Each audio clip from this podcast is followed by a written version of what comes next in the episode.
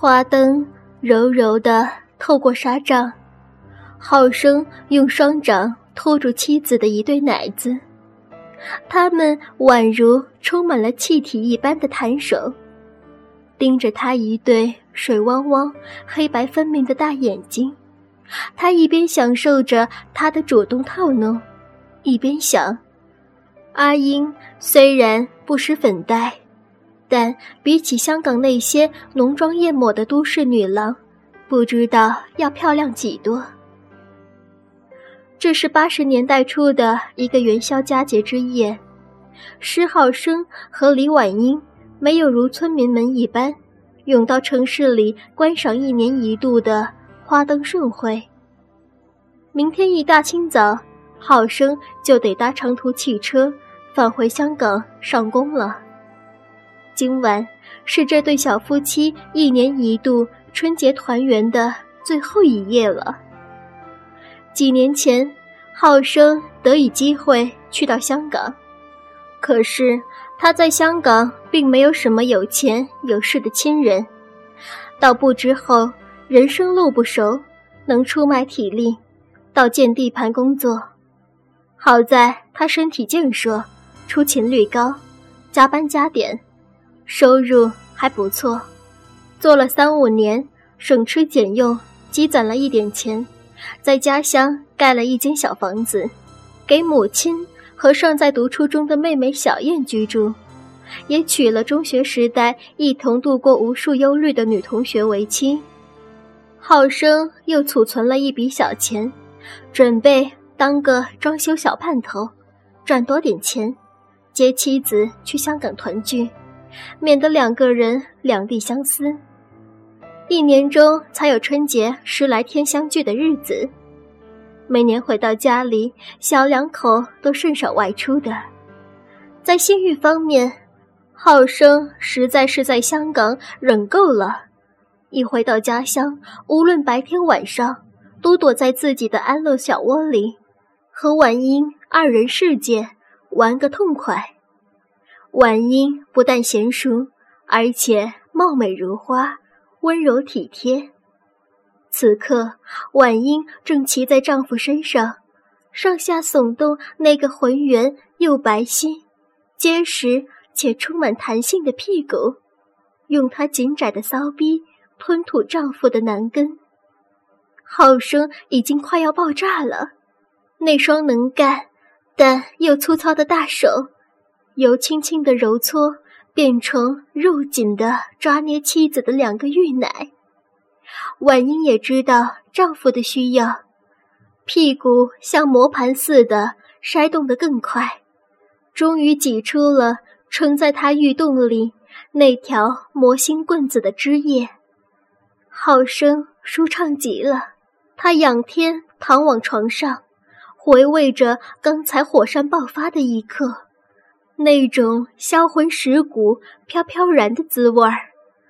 这时，婉英卷扶住他的胯间，小心细意地替他吮去那些粘在棍子棍头的粘液。浩生突然想到，婉英这次并没有得到高潮，便问道：“婉英，你顾着满足我，你自己呢？”“我也有了，老公，你放心了。”阿英，你骗我，你还没有，我感觉不到你那种欲仙欲死的反应吗？浩哥，你不要这么执着好吗？我有或没有不要紧吗？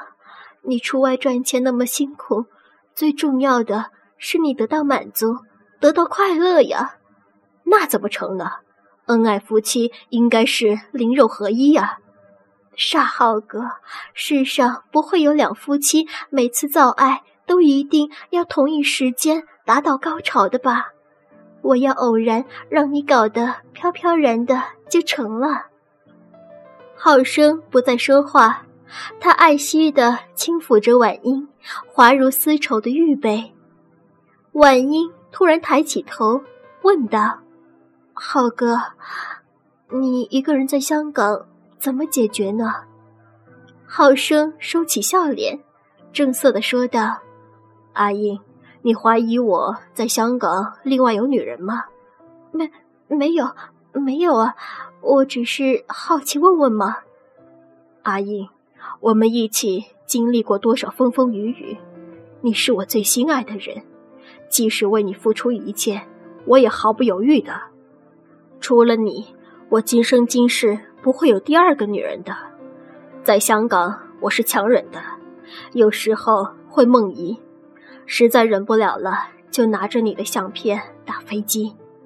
所以，当我们可以在一起的珍贵日子里，我是什么事都不做，日日夜夜都和你谈情做爱。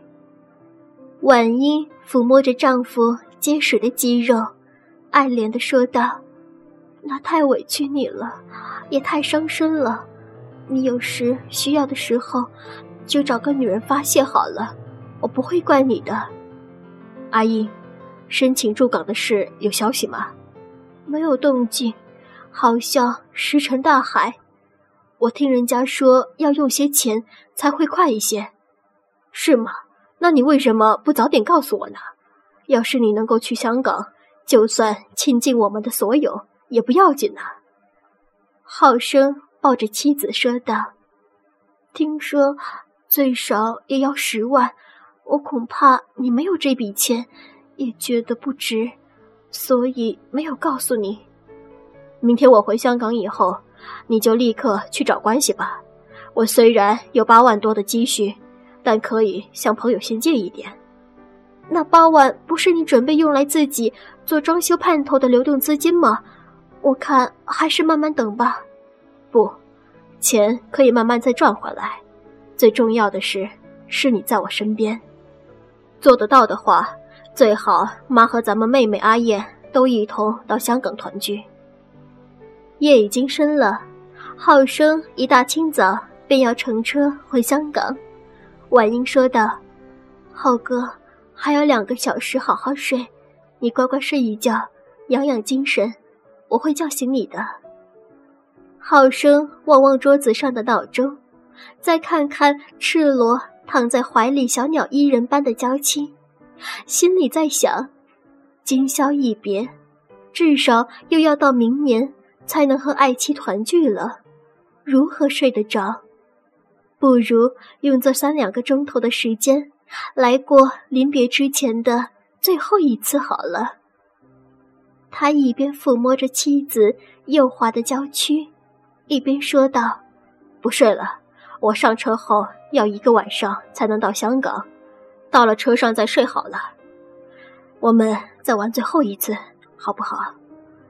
婉英连忙捂着他的嘴巴说道：“不要说最后啊，不吉利。再说你够精神吗？可以的，婉英，你替我吹起它。”婉英不想，也从来不抚逆丈夫的意思，慢慢将真手抚到男人的胯间。张开小嘴，伸出舌头，吸啜着爱郎的棍子，吮着，吮着。冬眠的蛇儿慢慢复苏，抬起了舌头，昂首吐舌。婉英刚想爬到爱郎的身上，骑上去套弄，却被爱郎阻止了。好生说道：“婉英，你趴在床上吧，我想。”换个更加刺激的姿势。婉英像是一只听话的小白狗，趴在床上，高高翘起那圆而结实、白而嫩滑的屁股。好生从床上跳到他的身上，紧紧地抓住他胸前两个倒吊棕色的奶峰，让长舌钻进滋润的玉洞里，不停地。猛烈的抽出插入，小风轻送，金鸡高唱，双手难留，一夜春光。冰冷的冬晨，婉英含泪送别了爱郎，独自搭巴士回到家里，望着空床，不禁回忆起十多天来和丈夫卿卿我我的甜蜜时光，心里是空虚。和失落，他倚在窗口沉思，他并不认识县里负责审批王岗申请的公安局长，是从旧同学的口里知道，愿意用钱贿赂的话，可以提前获准单程的出境。他决定先找中学时的好朋友黄丽详细打听，因为他的妹妹最近刚批准单程证去了香港和丈夫团聚。第二天，婉英携了一篮生果去探望住在县城里的黄丽。这些事不便在黄丽的工作单位里说，而黄丽自从妹妹去了香港以后，就自己一个人住在一间屋子里，谈话方便得多。寒暄一番以后，婉英单刀直入问道：“阿丽，听说你可以走后门，可以用点钱。”提早获得批准去香港，是不是真的？婉英，你问这个做什么？黄丽有点惊慌失措的反问：“阿丽，你不要误会，是我老公也愿意用点钱，让我早些到香港而已。所以，如果你可以走后门的话，请你帮忙搭路。”黄丽想了一会儿，才说道：“后门倒是有的走。”不过要付出很大代价的，我劝你不要走这条路。需要很多钱吗？钱当然要，不过主要的还不是钱的问题。那到底要多少钱？究竟又是什么问题？阿丽，我们亲如姐妹，你应该坦坦白白的告诉我才对呀。黄丽面有难色，支支吾吾的答道。钱大约十万块左右就可以了，可是，可是，阿丽，你说嘛？我真的很想早点去老公身边，他在外面需要我照顾。阿英，不瞒你说，负责出境申请的那个局长是个大淫虫，申请出国的人如果是年轻貌美的，不陪他上几次床，给多少钱也没有交易。如果申请者是个男人，他会向他的老婆、姐妹打主意；即使是老翁、老太婆，也会向他们的女儿、儿媳妇儿，甚至孙女都打他们的主意。